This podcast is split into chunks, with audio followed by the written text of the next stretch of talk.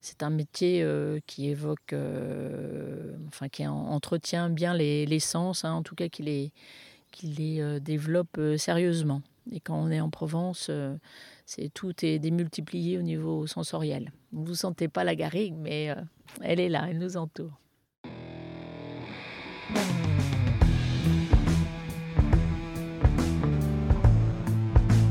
Le vin, le jaja, le pinard, le pif. Il existe une ribambelle de termes pour désigner ce breuvage que nous aimons tant, le jus de raisin fermenté.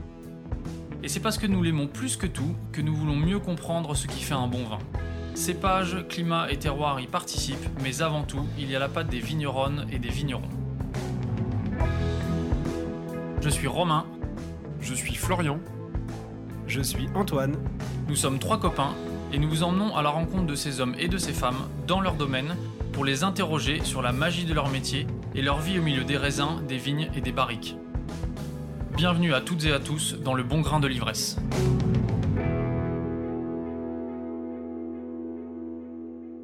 Discrétion. Voilà probablement un mot approprié pour caractériser le domaine La Tour du Bon à Bandol.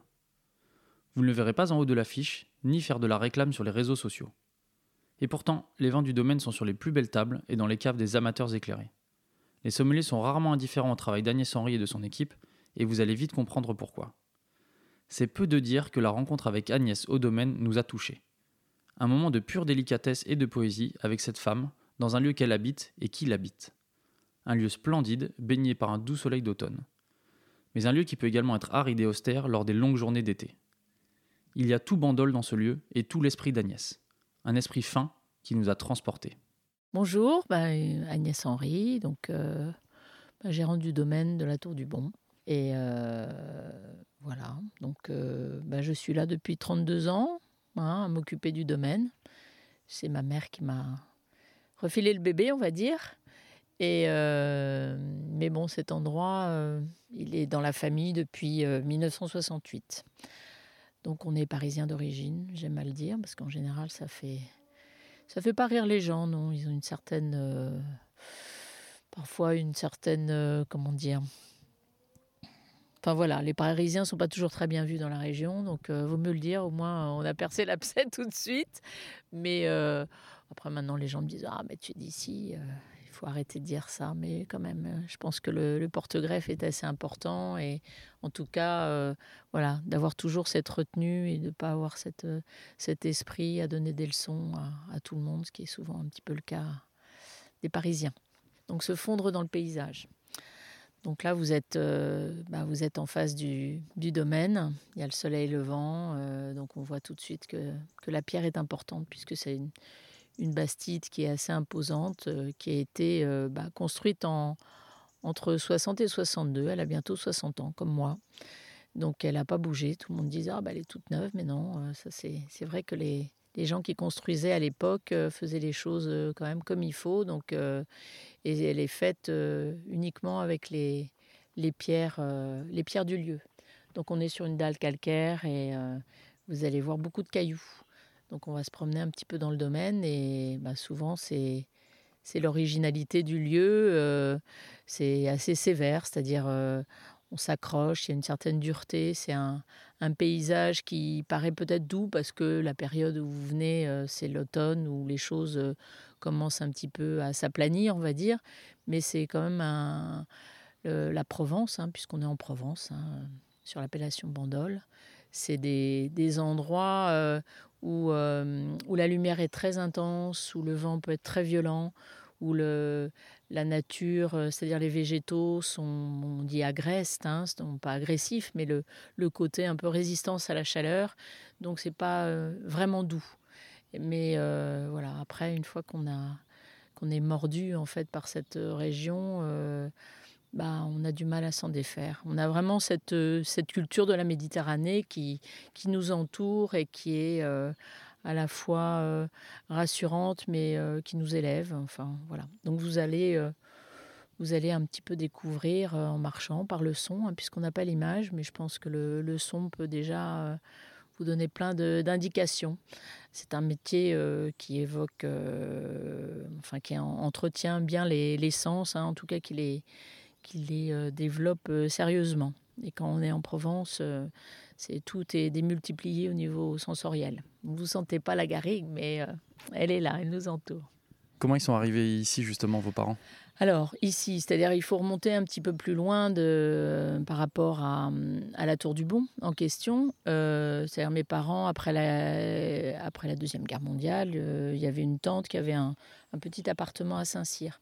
Donc ils ont découvert en fait le, lieu, euh, ben, enfin le lieu, la, région, le bassin de Bandol, voilà, dans les, dans les années 50. Et euh, ils sont tombés amoureux de cette région, qui est une région euh, bah, qui était euh, très sereine à l'époque. Il y avait moins de construction. Et ils ont trouvé une petite, une petite maison vers la Cadière, vers la Malissonne, que ma mère a fait retaper. Et voilà, donc c'était notre maison de vacances. Hein. On n'a jamais habité là à plein temps. Il a toujours été, ça a toujours été le temps des vacances ici, et puis après le retour à Paris. Et euh, voilà, puis le temps a passé, euh, le projet de l'autoroute euh, s'est fait, donc je crois que c'était dans les années 70. Mes parents ont pris un petit peu peur. Maman s'est un peu alliée bah, justement aux gens qui étaient contre ce projet d'autoroute qui a quand même mis une grande saignée dans le paysage. Et, donc ils ont cherché quelque chose d'autre. Et mon, papa, donc au mois d'août, avec son petit vélo pliable, a cherché un autre lieu il a rencontré en fait euh, bah, les gens de l'Olivette, nos voisins, et qui lui ont dit allez voir là-haut, je crois que le, domaine est à vendre. Et puis, euh, bah voilà, il a abordé euh, par l'endroit où on est là, et déjà impressionné par cette, bastide qui en impose, un peu comme une sorte de sphinx qui est bien campé sur le lieu qu'elle occupe. À l'époque, on avait un grand palmier donc qui était comme un très solaire. Qu'on voit sur l'étiquette. Euh, voilà, de la on a gardé sur l'étiquette parce qu'il est resté là quand même 90 ans. Donc euh, voilà, en mémoire de ce, de ce palmier, euh, on l'a gardé. Hein. Il n'était pas question de retoucher l'étiquette. Euh, et, voilà. Mais donc, euh, il y a eu des tractations, hein, puisque mon père est arrivé donc, à rencontrer les gens en 65 et, euh, et ils sont partis en 73. en fait, ils voulaient vendre sans vendre. Je pense qu'on peut. C'est assez difficile de quitter cet endroit. Ils avaient l'intention de le faire parce qu'ils étaient âgés, mais en fait, ils ne voulaient, pas, ils voulaient pas vraiment céder l'endroit. Il y avait déjà des vignes à l'époque? Oui, il n'y en avait pas beaucoup. Il n'y avait que 2 euh, hectares, c'est-à-dire que l'appellation Bandol, euh, je ne vais pas, dire comment c'est tout juste, mais ça, elle avait 20 euh, ans de, Une vingtaine d'années. Voilà, c'était en 41. Et il y avait pas mal de gens qui hésitaient quand même à basculer dans l'appellation dans Bandol. Mais ceci dit, voilà, ils ont, ils ont acheté donc ce domaine en 68. Voilà une date assez caractéristique pour Paris. Enfin, c'était pas la fuite de Paris à cette époque, mais euh, voilà. Et donc, euh, donc petit à petit, ils ont replanté avec le vigneron qui était sur place, Ernest Caglione, qui était un monsieur qui travaillait avec les anciens propriétaires, qui était italien d'origine, qui était un peu, euh, voilà, une figure très importante dans à la Tour du Bon, un monsieur qui ressemblait un peu à Henri Fonda, une démarche euh, très raide, hein, parce qu'ici on tape pas mal de cailloux, mais euh, voilà, toutes les, amies de ma mère étaient fans de lui, hein, forcément, hein, parce que c'était un bel homme euh, sec et vraiment l'incarnation du lieu.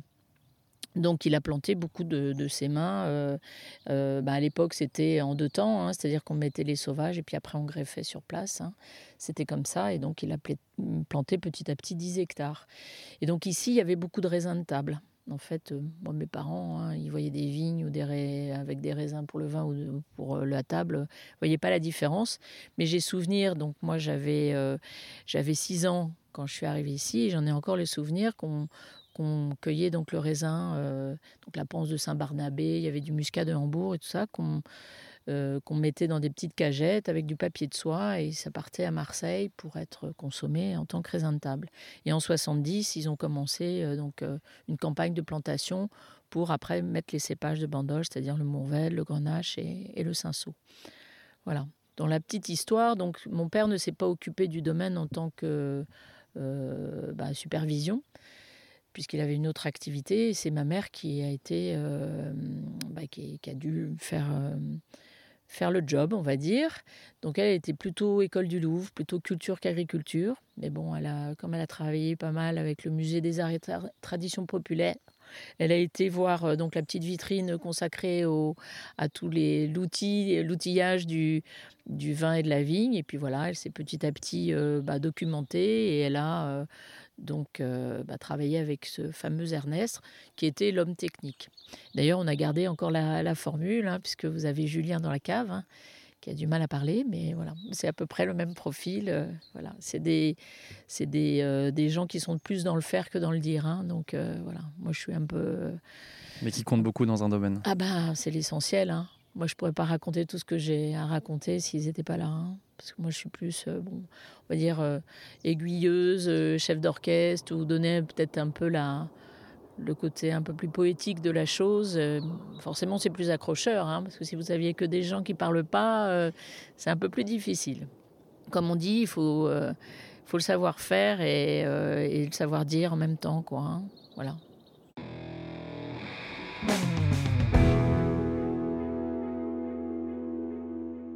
Boudiou, c'est pas un peu fini ces avions de chasse là? Allez, on y retourne. On reprend la discussion en évoquant Julien, le jardinier du domaine. Donc Julien, c'était un capitaine de bateau. C'était un capitaine de bateau qui promenait les touristes dans les calanques, mais avant, il, a, il vient de la Marne, lui. En fait, il y a beaucoup de gens qui viennent d'ailleurs ici. Hein. Pas penser que on est juste en Provence avec des Provençaux. Ils se font de plus en plus rares les, les vrais Provençaux, on va dire, les vrais de souche.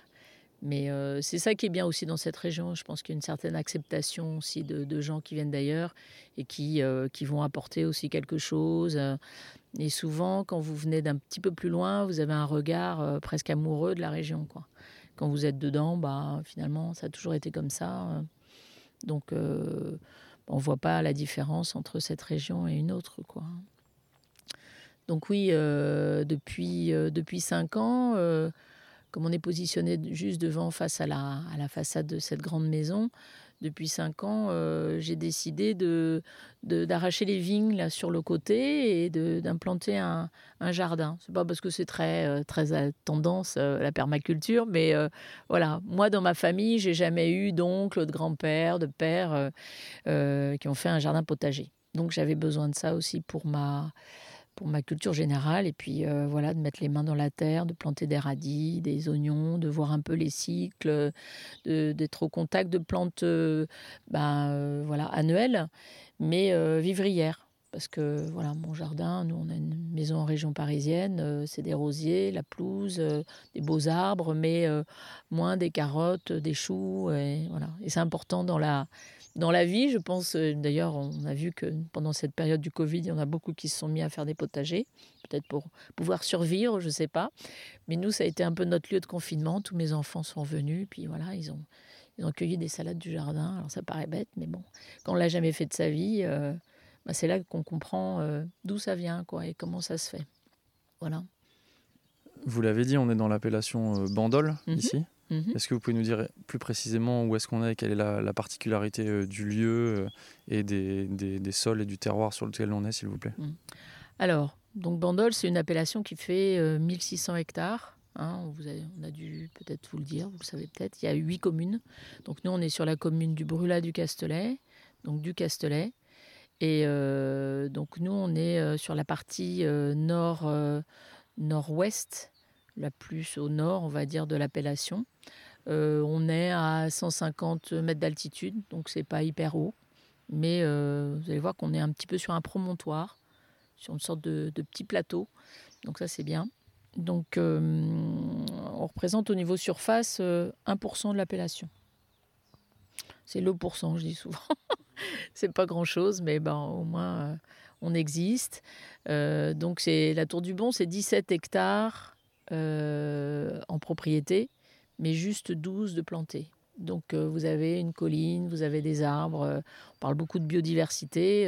nous, on n'a pas besoin d'implanter des haies. Enfin, je veux dire, il y a plein d'autres plantes que de la vigne. Ce n'est pas un, océan de vigne. Déjà, nous, ça nous fait respirer, mais je pense que bah, pour les pour les plantes, pour, pour tout ça, il y a un petit peu plus de, communication entre elles, hein, même si je n'ai pas regardé euh, scientifiquement ce qui se passait. Mais euh, voilà, des fois, on ressent un petit peu le goût, tiens, on sent un peu la garrigue, tout ça. Je pense qu'il y a des, quand même, au niveau moléculaire, dans l'air, il y a des choses qui se passent entre la vigne et puis euh, ce qui l'entoure. Quoi. Voilà. Donc on est sur un sol argilo-calcaire, euh, grosso modo, avec quelques nuances suivant les, parcelles. Certaines qui sont un petit peu avec un peu de grès, un peu plus sablonneuses. Donc nous, euh, moi j'ai un diplôme d'ingénieur, mais à partir du moment où je suis arrivée ici en 90, je dis je fais un reset total. Donc euh, tout ce qui est un peu scientifique, ça je ne veux pas le savoir. Toute mon exploration va être par mes sens. Donc mes sens, voilà, l'ouïe, le enfin, tous les sens qu'on connaît. Après, mon fils va me dire, il y en a plein, plein, plein. On a 12, 24, enfin plein de sens hein, qu'on ne connaît pas, qu'on n'a pas classifié. Et je pense que c'est une autre façon de voir les choses. Tout ce qui est purement scientifique, j'ai plus relégué à l'œnologue. Et euh, voilà. Je pense que c'est important de, redécouvrir les choses. Souvent à Paris, on vous, vous êtes euh, bon élève, vous faites euh, bien ce qu'il faut. Mais après, quand vous arrivez comme ça dans une nature, il faut un peu réapprendre les choses d'une autre façon, quoi. Et pas d'une façon scientifique. Les, euh, enfin, c'est comme ça, c'est mon point de vue. Voilà. Qu'est-ce qui vous a convaincu euh, en 90 de venir vous installer ici et de faire ce reset, justement? De faire ce, grand reset. Euh, qu'est-ce qui m'a convaincu? Alors, dans ma, dans ma vie, euh, bizarrement, bon, j'ai une grande chance, hein, parce que d'avoir des parents qui achètent comme ça un, domaine euh, tel que celui-là. Euh, moi, mon père a eu vraiment ce coup de foudre, parce que là, on va se déplacer. C'est un, un lieu où vraiment on voit à 360 degrés. Bon, je dis souvent, il a fait la Deuxième Guerre mondiale. C'est un endroit où on voit loin sans être vu. Hein, c'est pas d'être. Donc, c'est quand vous êtes en haut de la colline, maintenant les, les pins ont poussé, donc c'est moins évident. Mais quand j'étais plus petite, euh, on voyait vraiment partout. Donc euh, d'ailleurs, euh, pendant la guerre, il y, avait une dessert en haut. Hein. Et, donc, on a un sentiment de, de, de, de grandeur, de, grands espaces, tout en étant sur un espace assez petit. Mais donc pas de menace, on n'a pas, on pas clôturé. Hein. Les gens peuvent venir, mais on sent qu'on est dans quelque part. Moi, je dis souvent, on est un peu sur, une île sur terre, quoi.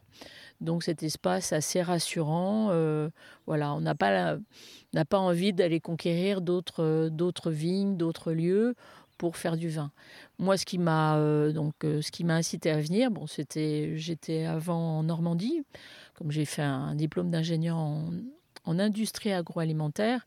J'étais dans le lait avant. Hein, j'étais J'étais euh, donc euh, pour tout ce qui était euh, gestion, gestion analytique, c'est-à-dire entre l'usine et, le centre de gestion, et donc à Condé-sur-Vire.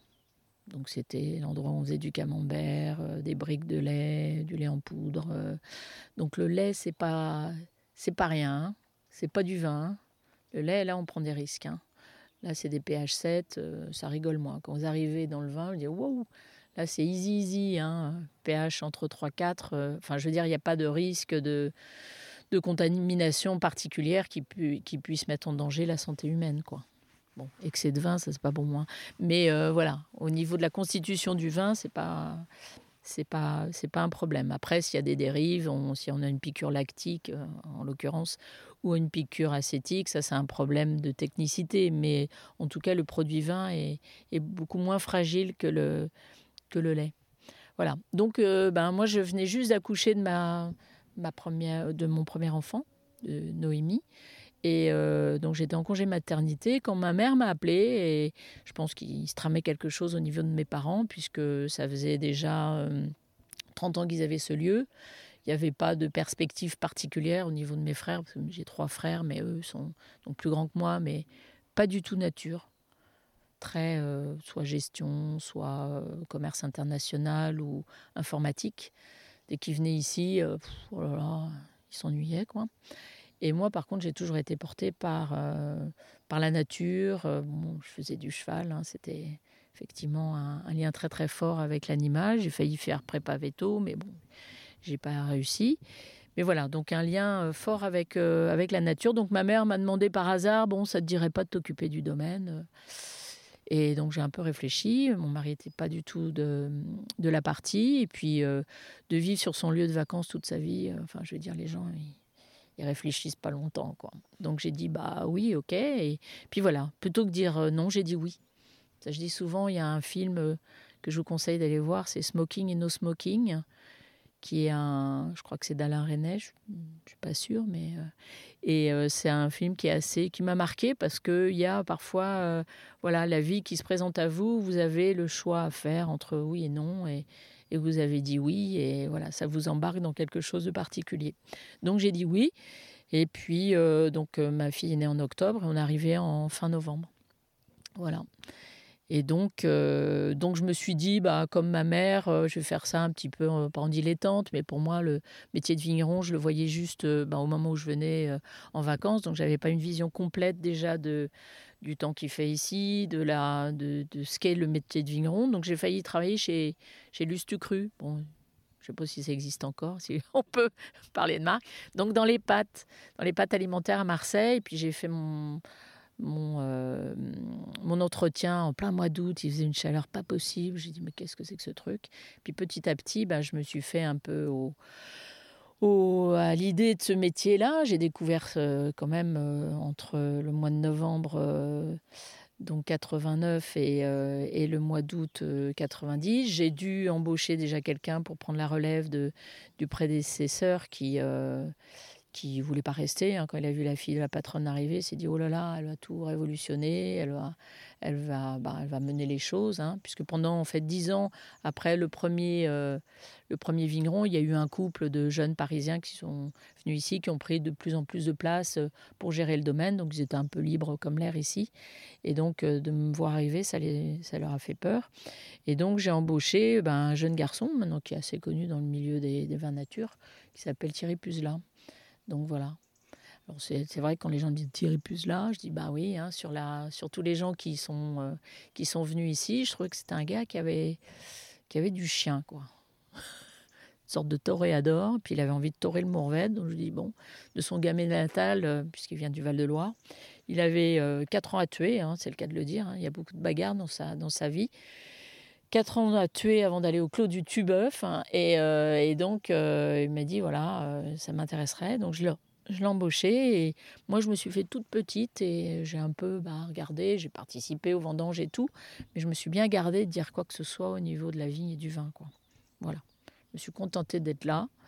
Et puis après, j'ai embauché un autre garçon qui s'appelle Antoine Pouponneau, donc qui venait aussi du Val-de-Loire. Alors bizarrement, les gens du Val-de-Loire, j'étais un petit peu plus portée vers ce, ce style de, de jeunes hommes qui ont, euh, voilà, peut-être moins d'accent. On dit souvent que c'est l'accent français le plus, euh, le plus sympathique.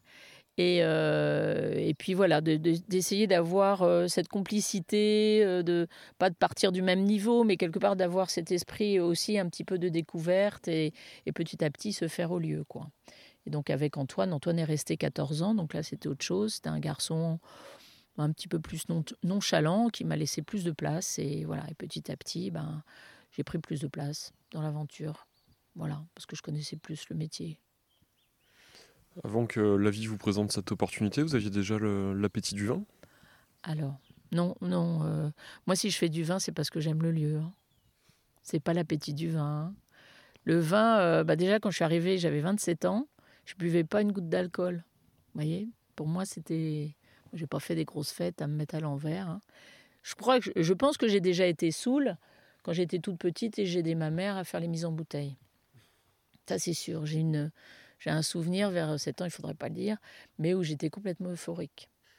Donc, euh, puis souvent les enfants, quand vous les emmenez dans les caves, on a l'impression qu'il y a quelque chose qui se passe. Donc il y a quand même une ambiance un peu, euh, voilà, plutôt euh, à l'euphorie. donc non, je suis arrivée là, je connaissais pas du tout. J'étais très étonnée justement de ce produit. Je me disais tiens, c'est drôle parce que comme j'ai fait mes études à Montpellier, j'ai eu juste une heure d'œnologie à la faculté de Montpellier. Euh, et je me disais, tiens, c'est un, produit à part. De toute façon, d'ailleurs, c'est des études à part. Hein. Vous faites un BTS Vitiono, euh, c'est pas dans dans le dans l'industrie agroalimentaire. Même si maintenant ça le rattrape, on est de plus en plus dans ce profil-là, avec des grosses grosses structures où les on fait tellement de vin qu'à la fin, on perd un peu l'idée du vin, quoi, on va dire. Mais euh, voilà, donc j'ai découvert, j'ai passé cette barrière un peu de l'alcool quand j'ai bah, goûté le vin. Il fallait euh, voilà que je, je l'intègre, on va dire. Et puis petit à petit, ben voilà, je me suis en fait mes premiers pas, je les ai faits aussi euh, dans ce métier-là et dans la dégustation avec nos vins, les vins de Bandol, quoi. voilà, ce qui est peut-être pas le bah, le vin le plus facile hein, d'approche, hein, mais donc c'était bien. Hein. Mais euh, voilà. Donc le vin, euh, ouais, un produit un peu énigmatique, euh, curieux, qui qui se mange pas, qui se... enfin voilà. C'est un produit, un produit unique, mais en tout cas, il n'y a pas beaucoup de produits dans le monde bah, où on peut goûter le fruit de son travail. Quoi, hein. et, et en plus, on peut le mettre en bouteille, on peut le regoûter plusieurs années. enfin, c'est vraiment c'est quelque chose d'unique, quoi, vraiment unique. Et donc, pour avoir vraiment une, une sorte de, de temps et d'espace emmagasiné dans un, dans un petit flacon, bah, le vin, ça caractérise ça comme moi j'aime ce lieu, bah, c'est une façon de l'emmagasiner, de le retenir dans, dans le temps. Mais c'est voilà. Vous nous avez déjà pas mal parlé de corps et de lieu. Le corps? Ouais. Et comment est-ce que euh, ce lieu il vous a façonné au fil des années? Euh, alors, est-ce que c'est le lieu qui m'a façonné ou est-ce que. Hum, ouais, ça c'est euh, Marguerite c'est pas Marguerite Yourcenar, c'est euh, Alexandra David-Nil qui disait qu'on est fait du lieu qui nous entoure. Hein. Si vous avez un mur en face de vous, forcément, euh, bah, je pense que c'est c'est pas évident d'avoir un esprit euh, libre. Hein. Donc là, c'est un. Je pense que, comme je vous dis, le Mistral, il y a des gens qui supportent pas le vent. Hein. Mistral, heureusement, qui souffle pas tous les jours, parce qu'il est quand même un peu dérangeant mais euh, c'est un peu un invité surprise, il euh, faut l'accepter. Euh, il fait beaucoup de bruit, il, occupe tout l'espace, et puis bon, bah voilà, au bout d'un moment, il s'en va, on sait qu'il s'en va. Donc, mais la lumière, moi, j'adore dessiner, j'aime bien la, peinture, j'aime bien, moi, mon père était très, comment dire, très esthète, donc tout ce qui est beau, c'est vrai que j'y suis plutôt sensible. Donc voilà, ce lieu est, beau en soi, hein, nous apporte beaucoup de, à la fois de, c'est pas des certitudes, mais de, le sol est, dur, quoi. On sent qu'on est, on est bien, euh, on est bien en place, quoi. Il n'y a pas de, il y a des, des, lieux, même géographiques, on sent qu'on est un peu dans des pentes descendantes, que le sol euh, s'efface sous nous, on n'est pas très très tranquille. Là, il y a une stabilité euh, extraordinaire, quoi. C'est la dalle calcaire, ça se ressent. Donc c'est très horizontal, puisqu'on voit la mer. Je dis la mer, euh, ben là on la voit pas d'ici, on va bouger un peu, mais euh, quand on la voit, c'est une sorte de, ligne horizontale. On fait un peu, c'est un peu le niveau à bulle, quoi. Tous les matins on la voit, on va pas y passer des heures. On dit c'est bon, la, bulle est au milieu, on y va. Et puis après il y a une grande verticalité avec un ciel, euh, un ciel pas bleu, parfois avec des petits nuages, mais voilà un, bleu aussi qui est très rassurant, très profond. Hein. Alors les, gens, les anciens propriétaires étaient assez mystiques. Je pense qu'il y a un petit peu de mysticisme. Puis après, quand vous travaillez le Mourvèdre, ben vous comprenez tout. Hein, parce que le Mourvèdre, c'est un cépage euh, qui a une verticalité extraordinaire, qui un peu l'air de rien. Euh, ben, il ressemble un peu à Ernest, euh, le monsieur dont je vous parlais. Très droit, assez rigide, qui donne pas grand-chose, comme ça, s'il n'est pas mûr, s'il n'est pas en place. Mais après, il y aura l'étape des, des jarres. Hein. À l'étape des jarres, c'est encore une autre aventure. Et euh, On en parlera tout à l'heure. Ouais. ouais, Et voilà. Donc j'ai été bonne élève. Je me suis dit, ben, tiens, j'arrive dans, dans, dans, une appellation qui s'appelle l'appellation Bandol. Après, on vous donne un petit peu le, le comment dire, la recette de cuisine. Hein. C'est un peu ça. Le, le bandol rouge, c'est comme ça que ça se fait. Il y a 50% de mourvèdre minimum, après 95. Élevage 18 mois dans le bois. Euh, après les rosés, euh, euh, ben, voilà, il y a des couleurs un peu à, tenir. Hein. Le rosé, c'est c'est des belles couleurs. Hein. Je, pense que souvent les gens balayent un peu, disent ah ouais le rosé. Mais le rosé c'est pas facile à faire. Il faut qu'il c'est un vin très nuancé, mais quand il est bien, quand il est bon, et cette année il est particulièrement intéressant parce qu'on a fait un, assemblage de deux années. Euh, et, et, voilà. Et on a aussi du blanc qui est un. Euh, c'est un. Comment dire un, vin qui, est, qui rassemble le printemps. C'est-à-dire qu'il est assez. assez délicat. Il y a des fleurs blanches, assez parfumées, pas très exubérant. Il passe assez vite, enfin, je vais dire le printemps. Mais en tout cas, c'est cette idée-là qu'on a du printemps.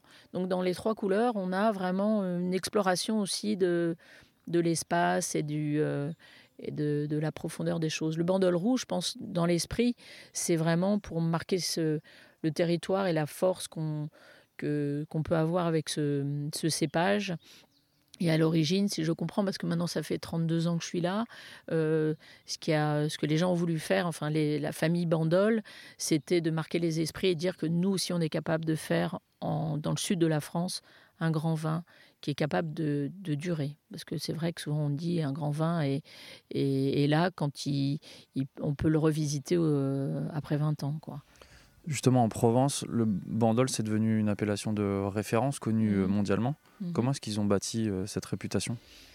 Alors moi j'étais pas j'étais pas là hein, à l'époque, mais euh, je crois que c'était euh, bah, elle a été soufflée par euh, Châteauneuf-du-Pape déjà. hein. C'était le baron Leroy qui qui était bah, au tout début des appellations d'origine et qui souhaitait bah, avoir des- puisque c'était le président, c'était bien d'avoir plusieurs euh, appellations. C'est lui qui a initié la création des appellations d'origine contrôlée en 1936, Voilà. avec les six premières, Arbois, Châteauneuf-du-Pape, euh, Mhm. et j'ai oublié les autres, mais Voilà. voilà. Et donc, euh, je pense qu'il y avait un petit groupuscule, et notamment donc Lucien Perrault, euh, qui, était, euh, qui était dans la région. Bon, après, je vais peut-être euh, dire des contre-vérités, hein, parce que j'y étais pas. Donc, c'est un peu la légende de Bandol, on va dire.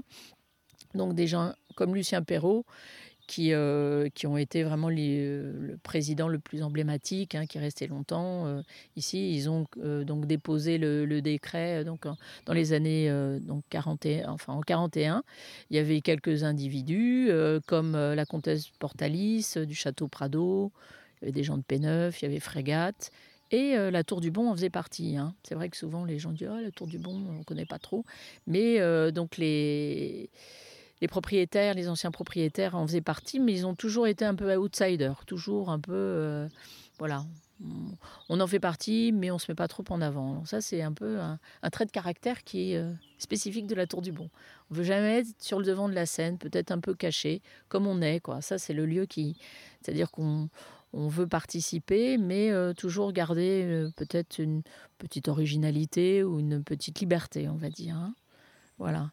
Et, euh, donc, euh, bah, le Mourvèdre, hein, ce fameux cépage, c'est vrai que Châteauneuf a dit miser sur ce cépage, qui est un cépage qui est très adapté à la région, puisqu'il il doit voir la mer, il doit avoir les pieds dans l'eau, donc euh, et la tête au soleil, donc ça lui va bien. Et c'est vrai qu'il mûrit particuli- particulièrement bien. Ma mère, quand elle est arrivée ici, elle est très bon, comme c'était une femme, hein, il n'y avait pas beaucoup de femmes à l'origine dans les domaines. Elle elle était très copine avec la comtesse Portalis, qui était aussi qui partageait un peu son temps euh, avec Paris.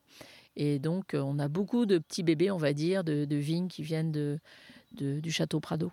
Donc ça, c'est vrai qu'on parle souvent du Mourvèdre, Grenache et tout ça, mais cette, euh, cette ligne, cette, cette hérédité, je veux dire, de, du végétal, on n'en parle pas toujours. Et effectivement, bah, mm, ma mère a eu beaucoup de greffons qui venaient du château Prado. Donc on a des, des Mourvèdres là, qui, ont, qui ont 50 ans, qui sont magnifiques.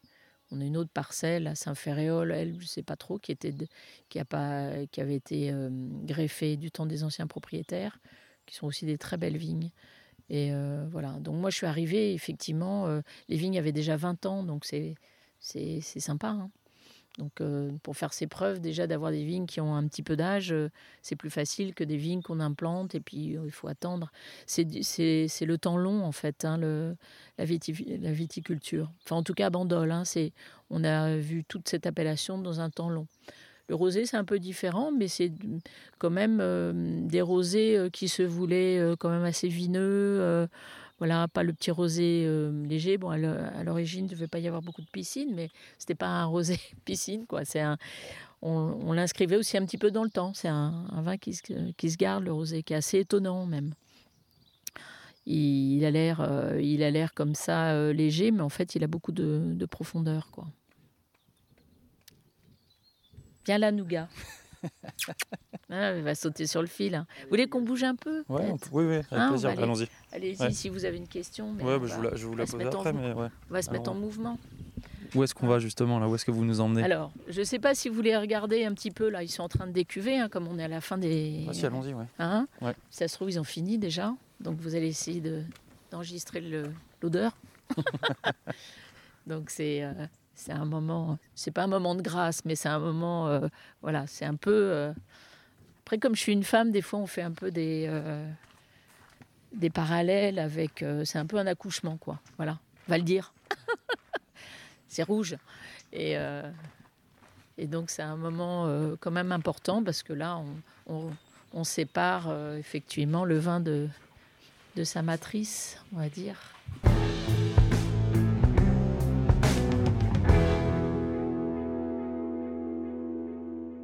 Quelques mètres plus loin, nous rejoignons l'équipe dans le chai, alors en plein décuvage. Des gestes simples, mais ô combien importants à ce moment de la vinification.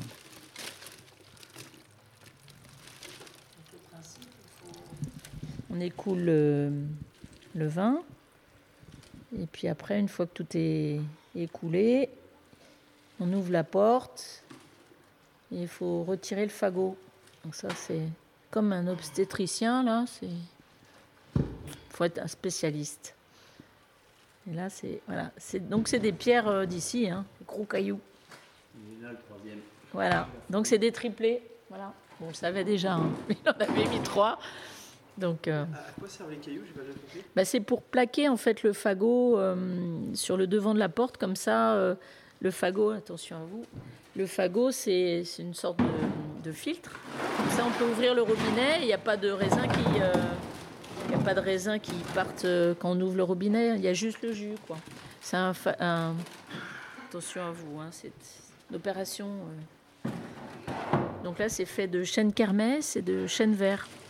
Et on retire bien euh, bah, tous, les, euh, tous les petits glands, hein, sinon ça donne un peu d'amertume. Voilà. Voilà, et donc là, maintenant que le fagot est. Après, on met un peu de rafle par-dessus. C'est c'est les secrets de fabrication. Là. hein. Je vois les feuilles dans le, dans le tas. Bah, ça, les feuilles, les feuilles c'est le fagot. Ah. Et là, euh, après, euh, Julien met un peu de rafle. Comme ça, ça fait aussi encore un filtre. Donc ça, on va pas le mettre dans le pressoir. hein. Maintenant, on va, on va retirer juste le marc. Voilà.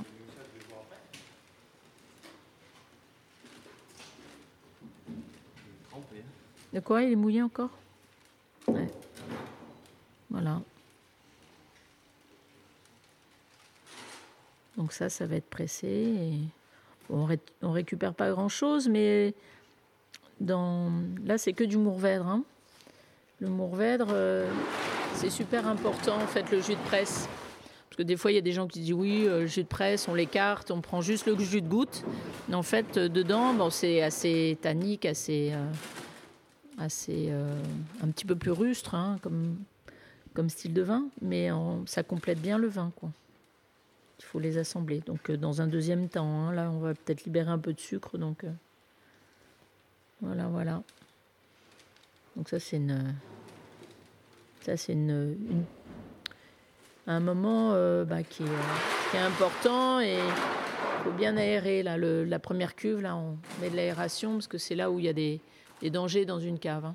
Attention dans une cave parce qu'il y a euh, voilà, du gaz carbonique, euh, beaucoup d'alcool.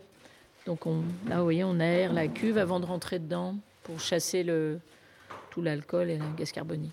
Parce que si Olympe, elle y va euh, comme ça, petite Olympe, attention, hein, ne te précipite pas dedans. C'est la nettoyeuse. en plus, plus vous êtes petite, plus ça, c'est proche du sol, donc c'est compliqué. Voilà, voilà.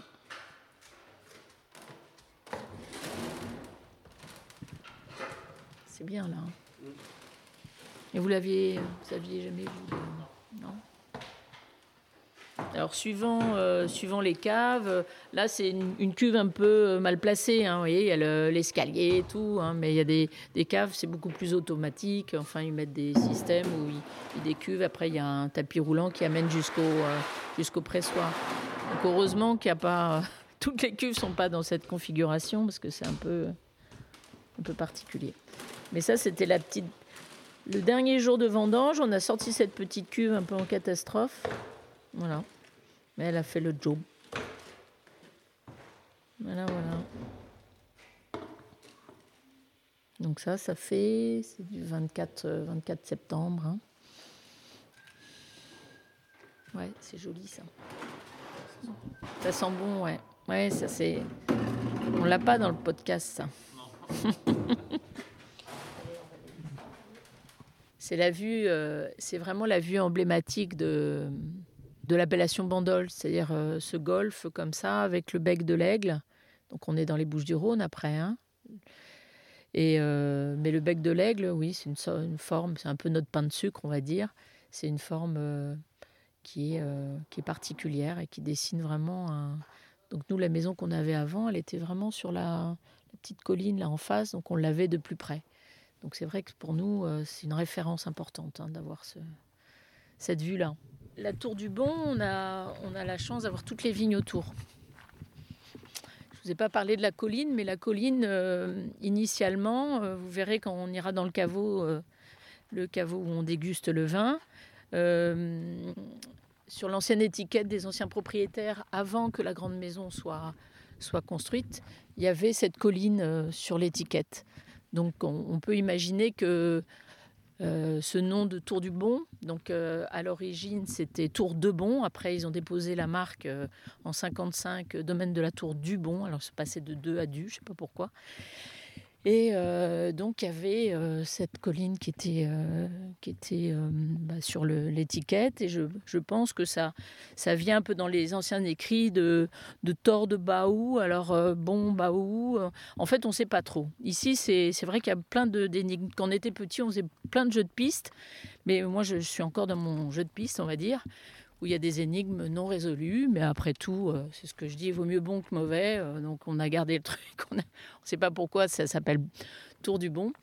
Mais tour, souvent, c'était euh, voilà, sur un point haut, et on peut imaginer qu'il y avait une tour, de, une tour sarrasine pour surveiller. voilà.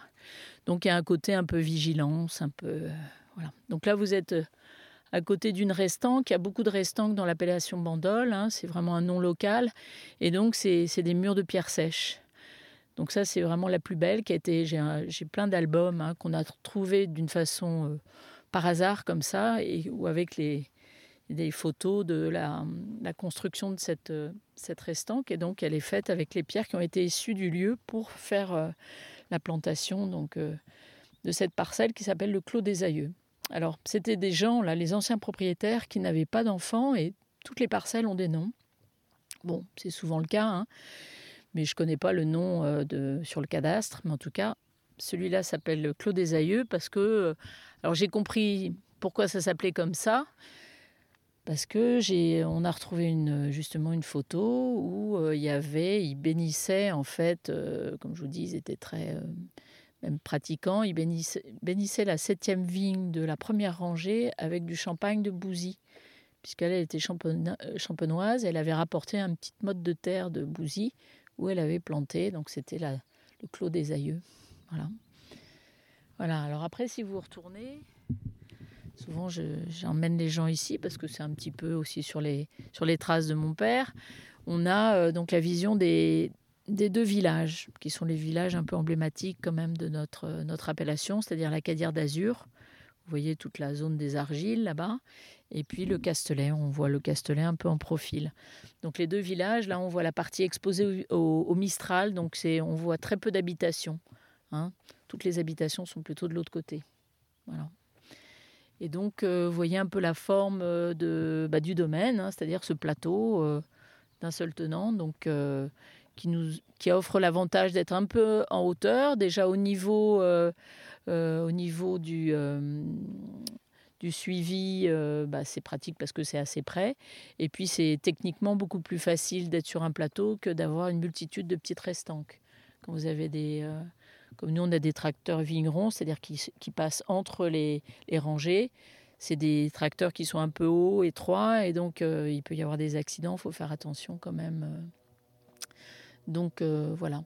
Donc là, on a, euh, c'est des vignes qui ont été plantées dans les années 70 hein, par ce fameux Ernest. Et donc là, vous avez euh, du grenache et du cinsault, des vieux cinsaults. Quoique derrière cette petite, il y a une petite maison là, c'est des cinsaults qui sont plus anciens. Ils ont été plantés dans les années 50 par les anciens propriétaires. Et donc euh, là-bas, vous avez une grande parcelle qui est plus sur une terre euh, donc d'argile rouge, de terra rossa, avec beaucoup de cailloux. On va, ben, on va la traverser. Et donc cette parcelle, elle, euh, venait juste d'être un peu préparée quand mes parents ont acheté le domaine. Et donc quand j'ai retrouvé ces fameux albums, c'était assez sympa parce que la, la femme, euh, donc euh, l'ancienne propriétaire, disait qu'en fait, euh, il y avait un, donc c'était une forêt, et on peut imaginer qu'il y avait eu un rendez-vous galant dans cette forêt, et donc il y a eu certainement un mégot qui a été jeté, et il s'aimait d'un tel am- amour ardent que la forêt a brûlé, quoi. Donc c'était joli.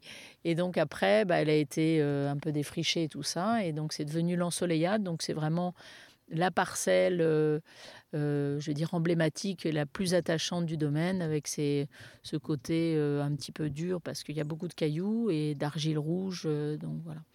Après, c'est sympa parce qu'on est sur un petit lieu, mais il y a quand même pas mal de diversité au niveau des expositions et des types de sols, enfin des, un petit peu de, de différence qui fait que voilà, chaque parcelle va réagir d'une façon différente et c'est intéressant après au niveau des assemblages.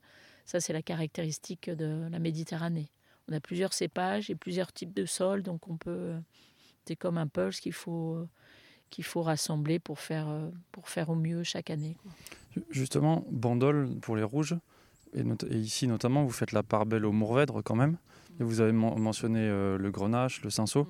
Comment vous vous servez des autres cépages dans vos vins? Qu'est-ce que qu'est-ce que ça apporte Comment vous travaillez avec? Bah, au fil du temps, vous apprenez un petit peu à, hum, les découvrir, à voir vraiment leur. euh, Moi, je trouve que c'est très important. On parle tout le temps du Mourvèdre parce que effectivement, euh, bah, le Mourvèdre c'est le, bah, le plus, euh, plus implanté ici. C'est un cépage qui est indéniablement très très intéressant en, termes de personnalité et de, de, différence par rapport à d'autres régions. hein.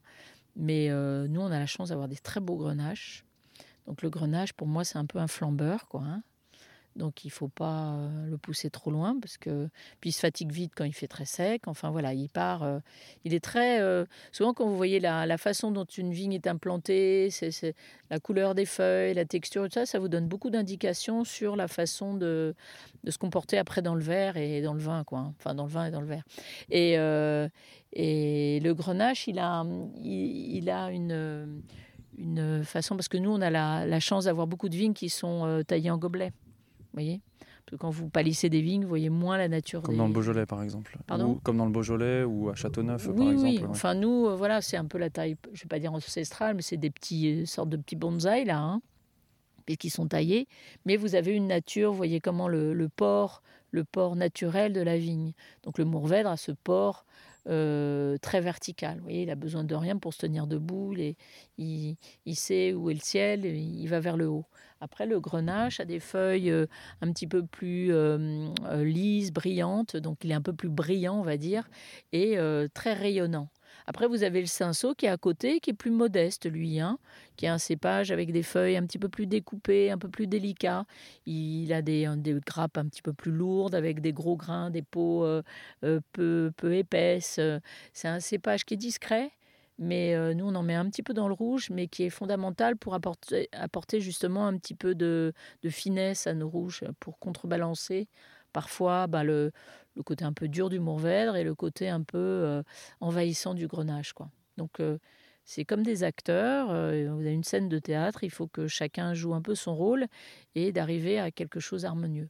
Ce lieu-là, c'est un lieu qui a une grande stabilité et qui vous incite à chercher le- l'équilibre, la justesse, le voilà.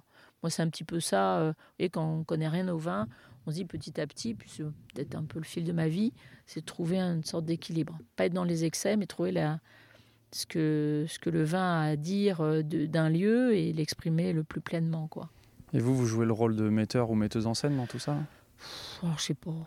Je sais pas. Bah, je suis là, je suis un peu la gardienne du, du lieu. hein. On m'a refilé le bébé, je vous ai dit, euh, voilà, il faut s'en occuper. euh, c'est un lieu, il y a des différentes maisons, il y a différentes. Il faut que les gens soient bien ici aussi, dans tous les acteurs qui participent. euh. Donc Julien que vous avez vu, hein, il n'a pas dit grand-chose, mais voilà. Il est là, bah, lui il a pris la suite d'Antoine Pouponneau qui est parti en 2006. Julien était en, en bac pro. Donc lui, c'est un, local. Et d'ailleurs, il habite, on a un peu bouclé la boucle, il habite euh, bah, dans le même village qu'habitait Ernest. Et c'est vraiment un garçon d'ici, qui aime la chasse, qui aime... euh, c'est Souvent, quand vous embauchez des gens d'ailleurs, bah, il faut le temps aussi de s'habituer au climat. hein. C'est pas toujours... euh, on dit, bah, c'est l'homme, il va s'habituer, mais quand, quand vous connaissez pas la chaleur qui peut faire l'été, la dureté de, l'endroit, c'est pas donné à tout le monde de- de- d'être tout de suite bien dans sa peau à cet endroit-là. Alors que Julien, bah, lui, il parcourt euh, les collines avec son chien, enfin euh, voilà. Et donc il est arrivé en 2006, il est encore là. Donc je pense que là, euh, c'est important de ne pas avoir trop de turnover quand vous travaillez avec, avec quelqu'un, parce que sinon c'est toujours la redécouverte, toujours des... Et Julien a vraiment cette... euh, je trouve avec les trois vignerons avec lesquels j'ai été, euh, c'est celui qui est le... Enfin, le, hum, il est très discret, c'est sûr, une grande sincérité, une grande humilité, une grande bienveillance, mais euh, à tout point de vue, quoi. Toujours dans le respect des. Moi, je suis pas non plus à donner des ordres et tout ça. On essaye de trouver toujours un compromis, quoi. C'est voilà. Il y a une troisième personne qui est notre œnologue. Euh, Daniel Abrial, qui est un peu. euh, alors c'est vrai que suivant les régions, les œnologues, euh, on en parle plus ou moins. hein. À Bordeaux, c'est un peu qui font, qui sont les maîtres de musique. Là, ici, il est un petit peu, on en parle moins, mais c'est quand même un acteur très important parce qu'il connaît très bien l'appellation. hein. Il travaille dans beaucoup de domaines. Donc pour nous, c'est utile parce qu'il sent aussi un peu le millésime en même temps que nous. Et il connaît, ben, on travaille ensemble depuis 1994, donc euh, ça fait un bout de temps. Donc voilà, quand, quand des fois on hésite sur euh, des décisions à prendre, euh, c'est un peu la personne qui va nous faire euh, prendre la bonne décision. Dire, ben voilà, lui il a dit ça, tiens. Mais c'est pas, euh, voilà, on s'aplatit pas devant tout ce qu'il dit. Faut pas le dire, mais quand il dit ouais, il faut mettre tant de soufre, on va en mettre la moitié. On va, voilà, on fait, euh, voilà.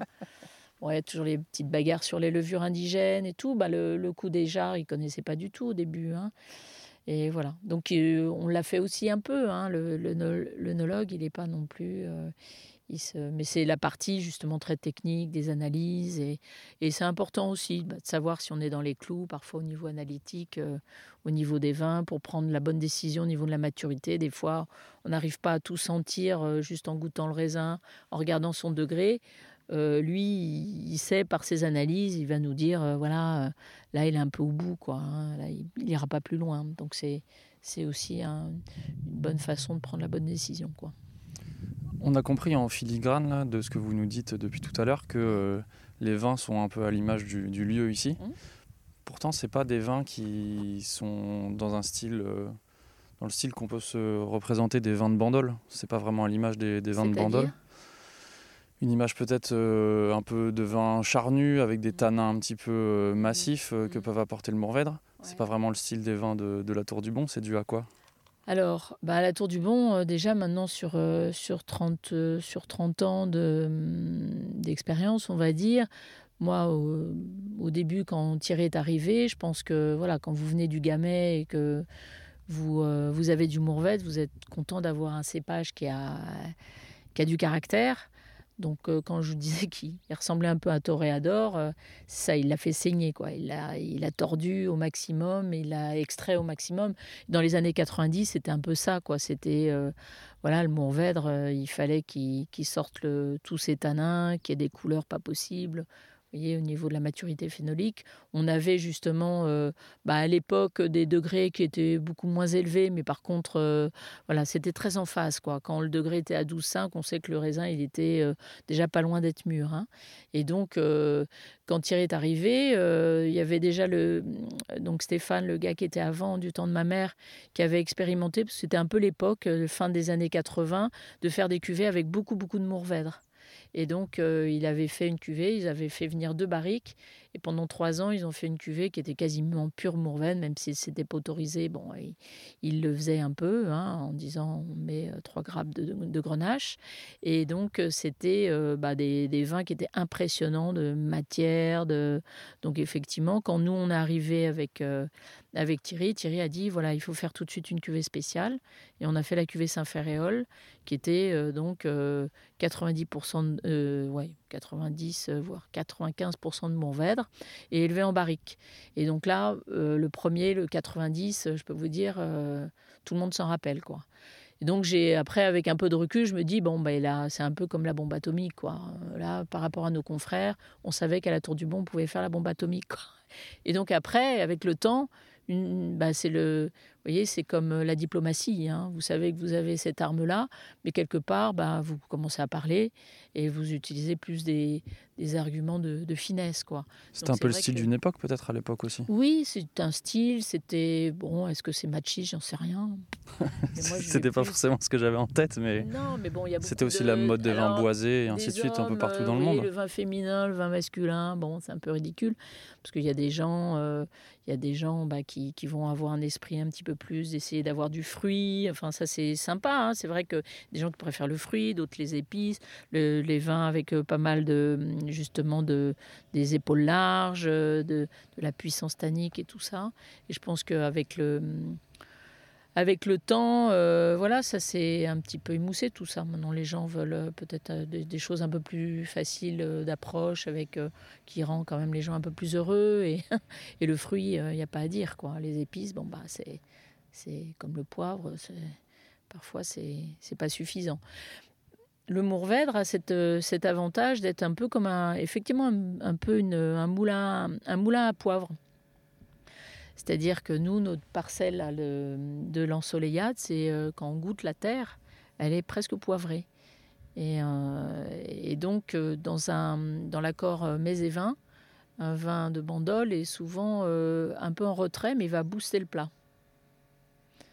Par rapport à, des, vins du Languedoc, enfin, il ne faut pas généraliser, hein, il y a de tout, hein, où la Syrah, euh, dans le sud, euh, va s'exprimer plus en avant. Et, euh, le plat bah, va, la suivre. Mais nous, voilà, c'est l'élég- l'élégance souvent de- des vins de Bandol, c'est ce côté, voilà, passer devant. Puis moi, je vais, je vous aider à, à sublimer le plat.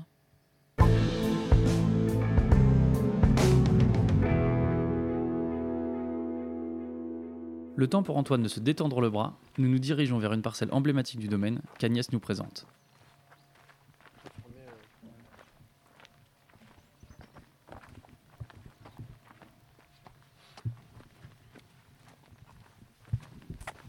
Donc là, c'est la parcelle de l'ensoleillade. Vous voyez, vous voyez bien le bec de l'aigle là. C'est le même bec de l'aigle que de la Ciotat? Oui, oui, c'est le bec de l'aigle de la Sota avec l'île verte. Donc là, on est dans la parcelle euh, de l'ensoleillade. Vous voyez, euh, par rapport à l'autre, euh, les terres sont beaucoup plus rouges. Bon, là, c'est bien parce que c'est la période où, la vigne peut se reposer. hein, enfin, se reposer. En tout cas, travailler pour elle et moins pour le, raisin. Donc, c'est chouette parce que cette année, il a plu juste après les vendanges. Donc, la, la vigne a encore ses feuilles vertes. Et là, c'est la mise en réserve, comme on dit. Il y a des années qui sont euh, beaucoup plus éprouvantes pour la vigne, où euh, parfois les feuilles qui tombent, et, on arrive à l'automne où euh, bah, il n'y a, plus de- il y a plus de feuilles, donc elles ne peuvent pas mettre en réserve. Donc on sait que ça va pénaliser l'année d'après. Et là, c'est étonnamment vert pour une année où on a eu, donc à partir de janvier jusqu'à, on va dire, jusqu'à hum, l'été, on a eu 250 mm d'eau, donc ce qui est ridicule.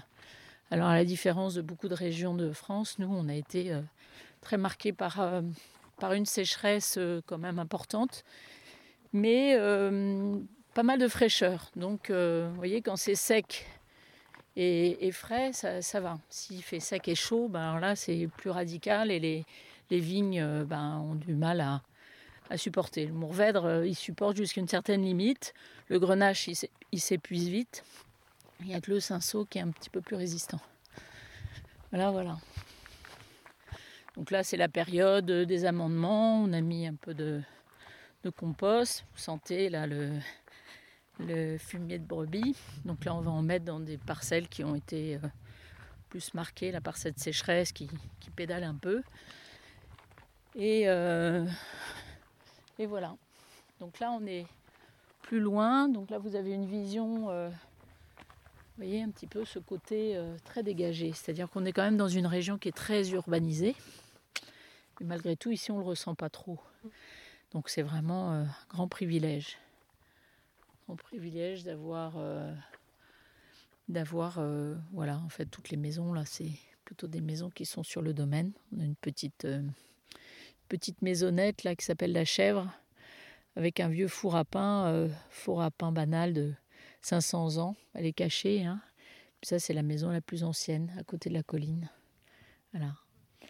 Donc là, on est sur, euh, sur la parcelle, toujours des clos des aïeux, avec euh, ces beaux grenaches où quelques années, on a pu faire du vin doux.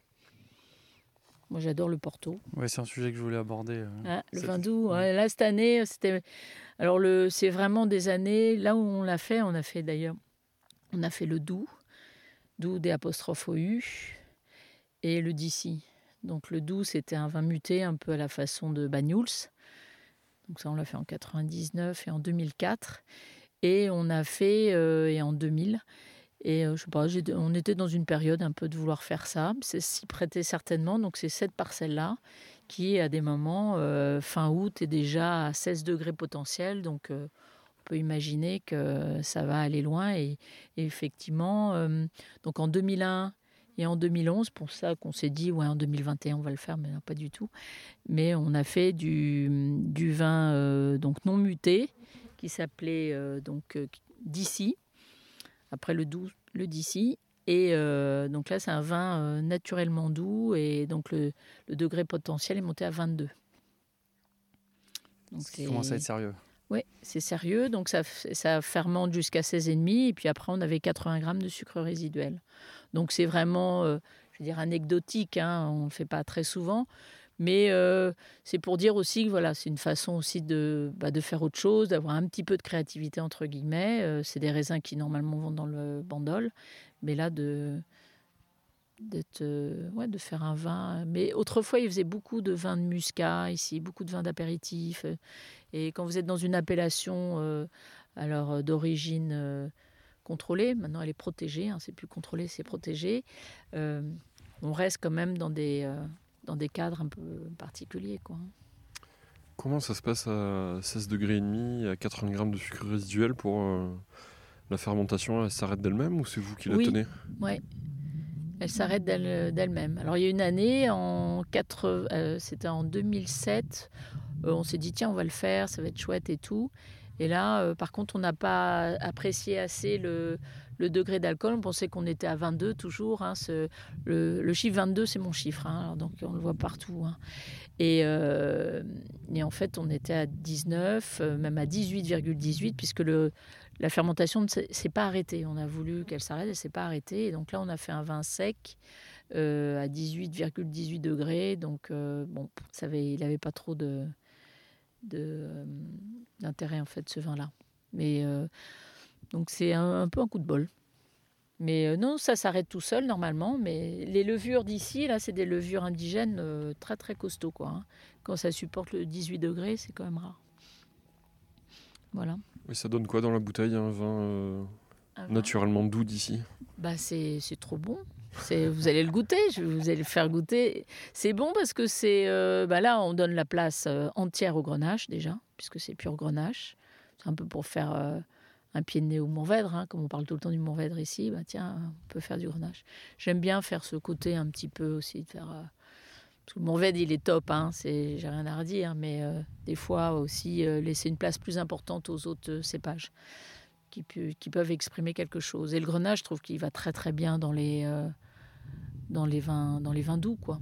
Là, il y a- vraiment ce fruit, euh, le côté un peu kirché, tout ça, c'est top.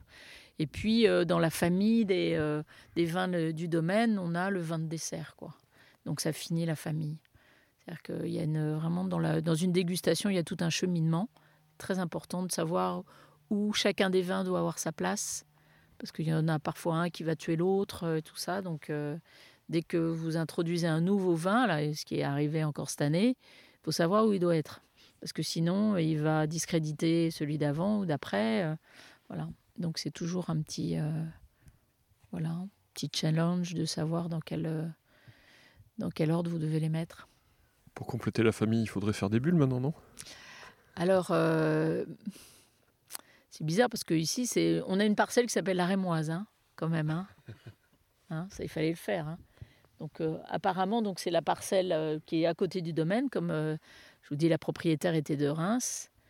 Et donc, on pouvait s'imaginer que cette colline, vue de loin, c'était la montagne de Reims, on peut dire. Et les bulles, moi, je suis pas fan. Je suis pas fan. Et c'est vrai que c'est très tendance. Donc, parfois, quand c'est trop tendance, les pet nattes, voilà, tout le monde dit ça. Non, mais souvent, les gens ne les font pas sur place. Ils, sont, ça. euh, Enfin, je sais pas. hein, je connais pas trop. J'ai pas trop exploré, mais euh, voilà, je laisse ça aux autres. Je pense qu'il y en a pas. Et euh, faire des bulles, bah, alors il y en a qui font avec du rosé, mais le blanc on en fait tellement peu que je voudrais pas consacrer une partie de mon blanc à ça. Donc voilà. Vous avez des liens particuliers avec une autre grande dame du vin, Elisabeth Foradori? Euh, oui, à ça, oui. Elisabeth Aforadori. Est-ce que vous pouvez Euh, nous dire un mot un petit peu là sur euh, Ah comment bah, on que va vous se rapprocher déjà hein, pour, euh, pour en parler, parce que je pense que c'est. Ça a donné lieu, C'est un peu le trait d'union, on va dire. travail, Euh, euh, oui, oui, domaine, ça ouais. c'est ouais, c'est une autre partie de. C'est arrivé il y a dix ans, quoi. Ah ouais, ça c'était. euh, bah, c'est un, un é- un- comment dire un moment marquant de ma vie euh, professionnelle et puis même euh, humaine. Parce que quand vous avez 25 ans d'expérience, ben, c'est pas que vous avez tout vu, mais comme chaque métier, au bout d'un moment, ça devient redondant. hein. Il y a une routine euh, qui peut s'installer? Pardon? Il y a une routine qui peut oui, s'installer? ouais, même si chaque euh, millésime, on va dire, il est un peu différent. Il a, voilà, il est, il est sec, il est humide. euh, Il y a eu tel événement, on a telle nouvelle vigne, on a. Mais euh, voilà, une fois qu'on a qu'on a vu tout ça, euh, même si on le ressent pas, mais le moment où il y a quelque chose qui arrive, en plus, on dit tiens, ça arrive au bon moment, quoi. Voilà. Donc Et ça, elle, qu'est-ce on- qu'elle vous a apporté justement? Ah bah c'est long, hein, c'est long, je vais pas le résumer en une heure. hein, ça c'est. euh, Qu'est-ce qu'elle m'a apporté Euh, bah, C'est déjà une histoire de rencontre hein, humaine. euh, c'est quelqu'un qui a à peu près le même âge que moi. Il y a tellement de choses aussi. c'est c'est pas la synchronicité, mais de vous dire tiens c'est drôle, pourquoi vous rencontrez quelqu'un? En plus en l'occurrence elle faisait le même salon que moi, mais on s'était pas rencontrés. Et puis paf, un jour on, on s'est rencontrés par sa fille d'ailleurs, avec qui euh, j'ai discuté. Et puis euh, et puis elle, elle a, on mangeait et elle a, goûté un vin du domaine. Puis elle m'a fait un regard, euh, voilà. A senti que ça l'interpellait peut-être par rapport au Mourvèdre. Je suis aussi, euh, ben voilà, euh, comme elle fait, elle a un participait dans un domaine euh, en Toscane ou qui était consacré que aux cépages méditerranéens. Je pense que voilà, le Mourvèdre fait partie des cépages méditerranéens très intéressants. Donc à chaque fois qu'elle est venue ici, elle dit il est où, il est où, il est là. Je dis ah bah non ça c'est du Grenache, mais il est où Donc et c'est un, cépage. donc elle, son cépage emblématique c'est le Terol d'Ego, hein, puisqu'elle est dans les Dolomites. Et nous c'est le Mourvèdre. Alors euh, le Terol d'Ego, bah, c'est comme les, les, et les stalactites. Le Terol d'Ego il tombe et le Mourvèdre il monte. Donc euh, bah, euh, pour une montagnarde, effectivement quelque chose qui monte, il préfère. Donc il a une, une droiture, pas montagnarde, mais c'est un, un résistant. Alors que son cépage à elle, c'est un cépage bon, qui est très adapté à- aux régions montagnardes, mais il faut le mettre sur des pergolas. Il a tendance à être très fragile dès qu'il y a un peu de vent. Elle, ne supporte pas le vent. Il faut pas qu'il y ait un jour de Mistral quand elle vient, parce que je sais pas, ça la perturbe. Et euh, donc voilà. Il y a des, duretés différentes en fait. Euh, C'est des, climats qui sont totalement euh, à l'opposé, même s'il peut faire très très chaud chez eux. Donc voilà, c'est nos opposés qui nous ont, un peu rapprochés, on va dire. Et puis j'ai été interpellée forcément par ces vins. Après j'ai su qu'effectivement il y avait des vins en amphore. Le premier que j'ai goûté c'était le Nosiola et donc le vin blanc. Et je disais c'est drôle, il est musical ce vin. Il y a une façon, euh, il a comme un flux. Je trouvais qu'il était différent de la façon dont on approche le, le blanc d'habitude. Voilà, et puis après on a sympathisé. Elle peut-être attirée par euh, voilà ce Mourvèdre, puis moins intriguée aussi par les jarres. Et puis elle m'a, euh, bah, une fois, elle a fait une dégustation à Bruxelles de 22 de ses vins. Et je suis montée pour déguster. Et puis voilà, puis après on a discuté. Elle m'a dit, mais tu, tu voudrais pas essayer de faire du vin en amphore? Donc moi, ça m'avait pas traversé l'esprit, euh, parce que Bandol, euh, le bois, on est lié au bois ici, hein, 18 mois d'élevage, bois dans le décret. Donc euh, le rouge est forcément lié au bois. Et voilà, puis elle m'a fait une promesse. Elle m'a dit, bah, écoute, je te, je t'enverrai deux jarres, je te rétrocéderai deux jarres. Elle ne me les a pas offertes, hein, c'est normal. Et euh, donc, c'est des jarres qui viennent, euh, qui viennent d'Espagne, de Villarobledo. Et, euh, et voilà. Pourquoi ces jarres? Elle m'a dit, bah, tu verras, ils sont pas mal. Donc, après, on rentre dans le monde de- des jarres, hein, de tout ce qui est vinification en terre cuite. Donc là, ben, on se rapprochera de la cave pour vous en parler. hein. C'est peut-être un petit peu plus, plus, euh, voilà. En plus, là, en ce moment, on est dans la vinification, donc c'est c'est pas mal.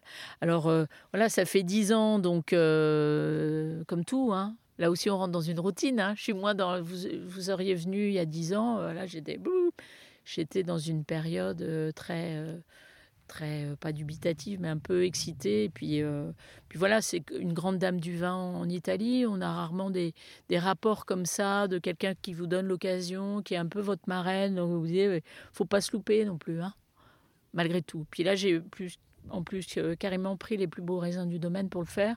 Je me suis dit, donc j'ai délaissé un peu involontairement euh, notre cuvée spéciale, le Saint-Ferréol, puisque j'ai pris euh, les mêmes raisins.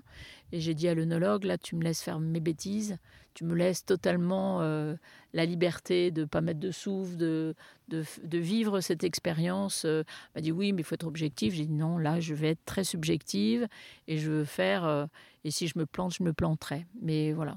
Donc c'est vraiment la première fois où j'ai fait du vin, entre guillemets, un peu seul, quoi, au bout de 25 ans.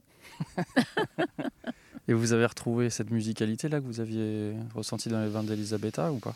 Non, parce qu'elle, c'était un blanc. euh, non, mais c'est c'est- c'est- c'est des vins euh, avec un flot, un flux. euh, voilà, le, le bandol rouge est beaucoup plus statique. On le voit venir.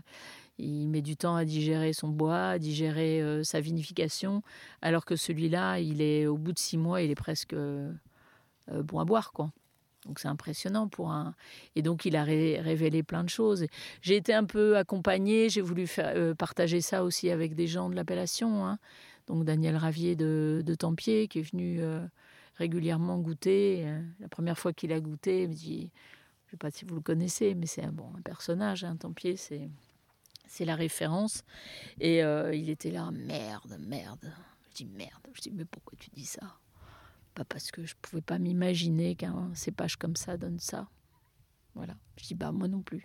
Donc le premier, euh, le, premier voyage, parce que j'ai appelé ça voyage en amphore, j'ai eu l'impression de prendre les raisins et puis de partir faire un autre voyage, à la découverte de quelque chose. J'étais plus à suivre le vin que le. Souvent les, les gens euh, qui font du vin ont déjà une idée euh, avant de le faire, tandis que là, pendant donc quand les gens voyaient les jarres avec le raisin, je dis vous, vous n'en parlez pas parce que je ne sais pas si j'arriverai à faire du vin et puis euh, puis je veux faire aucun commentaire parce que je ne sais pas vers quoi je vais.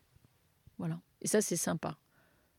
En, ayant un peu la connaissance de la vinification, donc je connaissais les raisins, je connaissais pas ce, ce, ce pot de terre hein, qui paraît quand même un petit peu, euh, un petit peu artisanal, pas très sérieux, quoi. hein, par rapport à une belle cuve inox qui brille, euh, très technique. euh, Là, on se dit, c'est, on est loin de la technologie euh, moderne, quoi.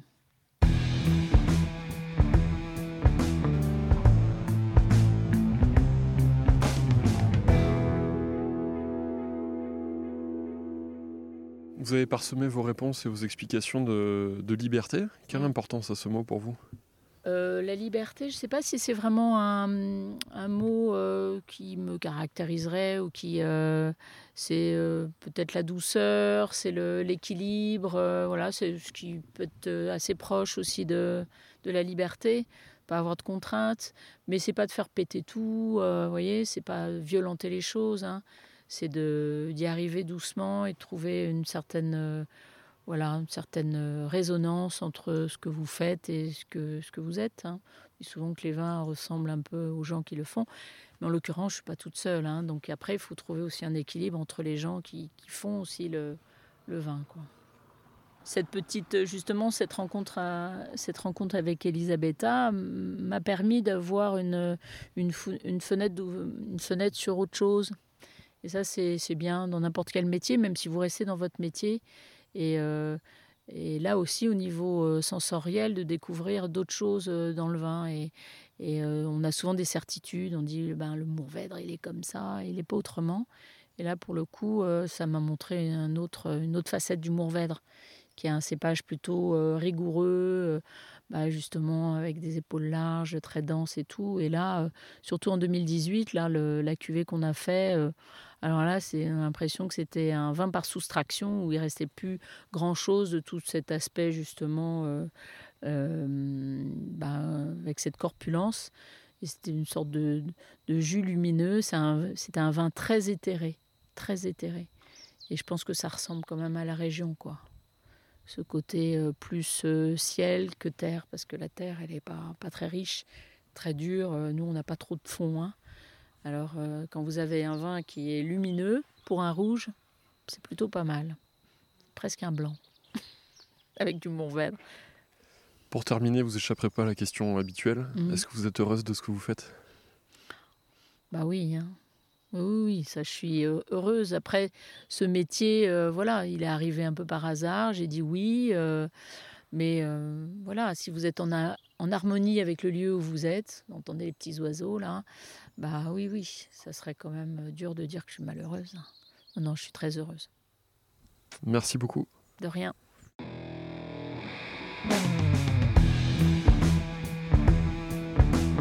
Merci Agnès.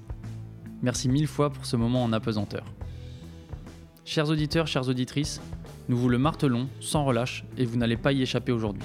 Prenez le temps de goûter les vins de la Tour du Bon et surtout sautez dans un train, une voiture, sur votre vélo, n'importe quoi, mais allez rencontrer Agnès et toute son équipe. Il y a tant à apprendre et à découvrir. Si l'épisode vous a plu, nous comptons sur vous pour le faire savoir. Parlez-en autour de vous, à votre caviste, à vos amis, criez sur tous les toits que vous aimez le bon grain de l'ivresse. C'est comme ça que nous grandirons. Et si vous voulez nous soutenir financièrement, vous pouvez nous faire un don sur Tipeee, tipeee.com slash le bon grain de l'ivresse. L'intégralité des dons serviront à financer nos futurs épisodes. À la réalisation aujourd'hui, Antoine Sica, Florian Nunez et moi-même Romain Becker. Merci à Emmanuel Dappé pour la post-production, à Emmanuel Doré pour le générique original et à Léna Mazilu pour les graphismes. On se retrouve très vite pour de nouvelles aventures viticoles. D'ici là, éclatez-vous et buvez bon